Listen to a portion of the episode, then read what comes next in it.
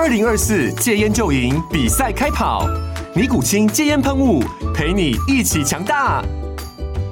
戒烟不容易，单靠意志力戒烟的人，时常无法克服戒断症状而失败。尼古清戒烟喷雾将是你的神队友，简单一喷，药品急速释放，立即缓解七大戒断症状，不限场合提高戒烟成功率。除了尼古清神队友，你还可以寻求专业医疗人员协助，一起迈向戒烟成功之路。尼古清戒烟喷雾，用科学方法戒烟，请咨询全台各大药局及戒烟门诊。本广告由尼古清戒烟喷雾、卫部药书字第零二七八三五号提供。嘉安嘉护股份有限公司，台北市中山区民生东路三段二号十楼，北市卫药广字第一一三零三零一九零号。尼古清戒烟喷雾，相伴每个新开始。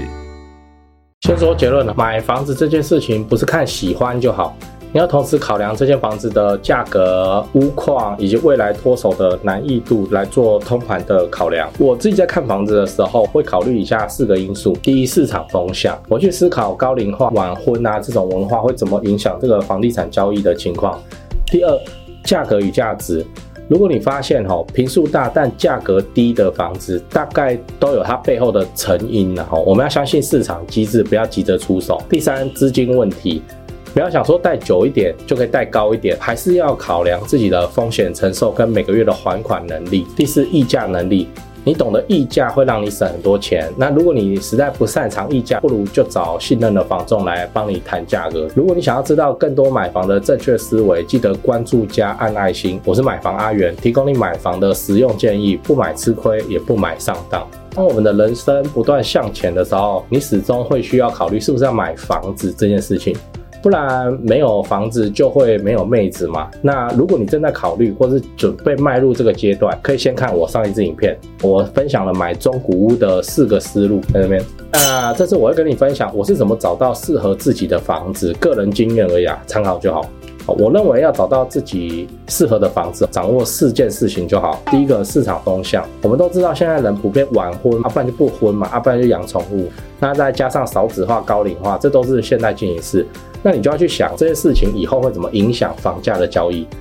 就像我们之前有聊过，电梯三房很好卖，那现在我也观察两房没车位，也其实也跑得不错。这个就跟大环境的变化有关。那你就可以接下来往下延伸，两房卖得好，那之后这些人会换三房吗？或者说，因为那个高龄化社会，医院附近的房子也跑得蛮快的。那除了医院以外，还有哪些地方是老人家会想要入手的？这边就可以看一下都市计划。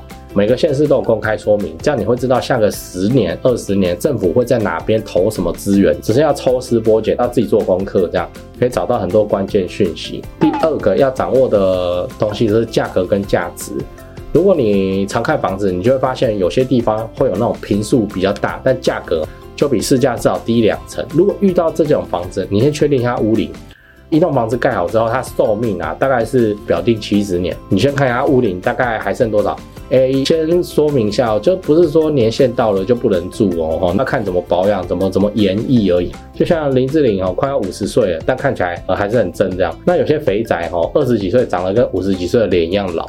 那老房子哈，当然也是可以住的。现在就这么多人在住，只是要考虑一点，一般房子的管线二三十年不换新的会蛮危险。那如果你是自住，这里抽管子或换电线就会有一个费用。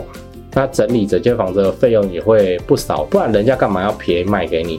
我换句话说，便宜都有便宜的原因，要么它就是坪数很大，导致总价很高；要么它就是屋况有问题，你下一手买了，你要花大钱整理。哦，再来我们可以聊一下资金问题。很多人在买房的时候都会有一种冲动，就这间房子的价格，贷款二十年我会有压力，那我就贷三十年了，甚至用一些专案跑到四十年。哦，那换算起来每个月少付几万块，这样比较轻松。老实说，我并不是建议你。这样子做哦，因为房贷是浮动的利率，它是会涨的啊。我们现在就是涨啦，涨到两趴。那未来这有一天两趴涨到五趴，这不是不可能哦。到时候你就付不出来。可是你在贷款二十年的情况之下，你还可以转贷延长到三十年嘛？那就减轻你的压力。那你今天如果一次就给他贷到最顶峰，比方说三十年，直接是你还款能力的上限。这样子就会推及你没有风险承担的能力，连偶尔想要换换口味去五星级酒店吃个吃到饱的钱就没有了，那就抗风险的能力很弱，你只能拜托台湾的经济三十年之内都很好，你的公司三十年之内不会把你裁掉，抗风险能力自己这个要留一下。我我也没有要提倡说什么贷款一律越长越好，我只是说如果你还款二十年很轻松，你还要给他弄到三十年，那就是你有其他的打算，然后你省下钱要去买股票或者什么，这都好。好，你自己衡量一下你的能力，你不要让自己紧绷到爆裂，你知道？就风吹草动，你就要就缴不出房贷了，这这不行了。好了，第三个哈，要掌握的事情是议价能力。哈，议价真是大学问。哦，我在买中古屋要注意的四个关键，这支影片里头有提到，在这边哦，没看过的去看一下。我提到你要跟在地人聊天嘛，会有惊喜。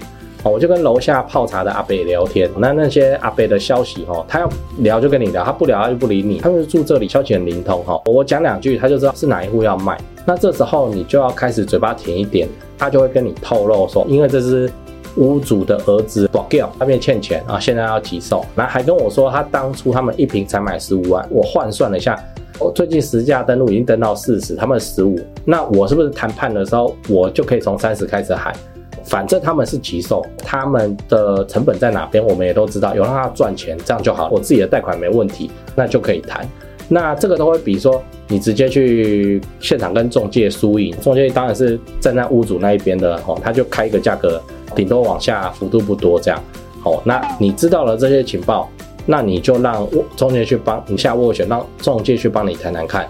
那你把你这些情报也跟中介讲。中介要的是成交啦，不是说卖天价卖半年卖不掉这样，这些牌让中介去帮你打也是很不错的。那最后这间房子省了一百多万有。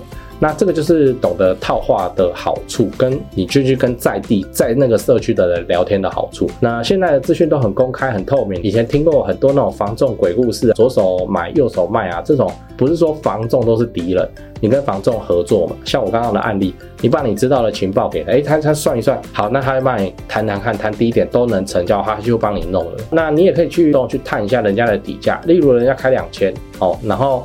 那个告诉你从多少开始出，那我们也能猜测这个屋主签约的底价哦，不然他就会直接跟你说这个价不可能哦。好的房仲，你是跟他合作的，你信任房仲，你是跟他合作，你不把他当敌人看待。讲完了，我们最后再复习一下哈，投资房地产要考虑的四个要点：第一，市场风向，最近什么房子哈比较好卖哦，价格高；第二，价格与价值。有些房子的便宜哈，一定是对方不懂行情，而是就有一些硬体缺陷，所以还导致它便宜。这个东西你要知道哦。那第三点资金问题，你自己的阿收比哦，你的那个还款能力哦要估一下，要留一点余裕，你不要为了房子什么都带到紧绷这样，变成你没有任何的抗风险能力。好，来第四点议价能力，如果你很擅长议价哦，你有本事你就开发屋主你自己谈哈，通常不会比较好哦，不然你就找信任的房仲。好，最后，如果你想知道更多买房的思维，欢迎订阅、按赞、加分享给朋友看。哎，你可以加我的来问我问题哦，我都放在资讯栏啊。那我帮阿元，你以后买房子会用到。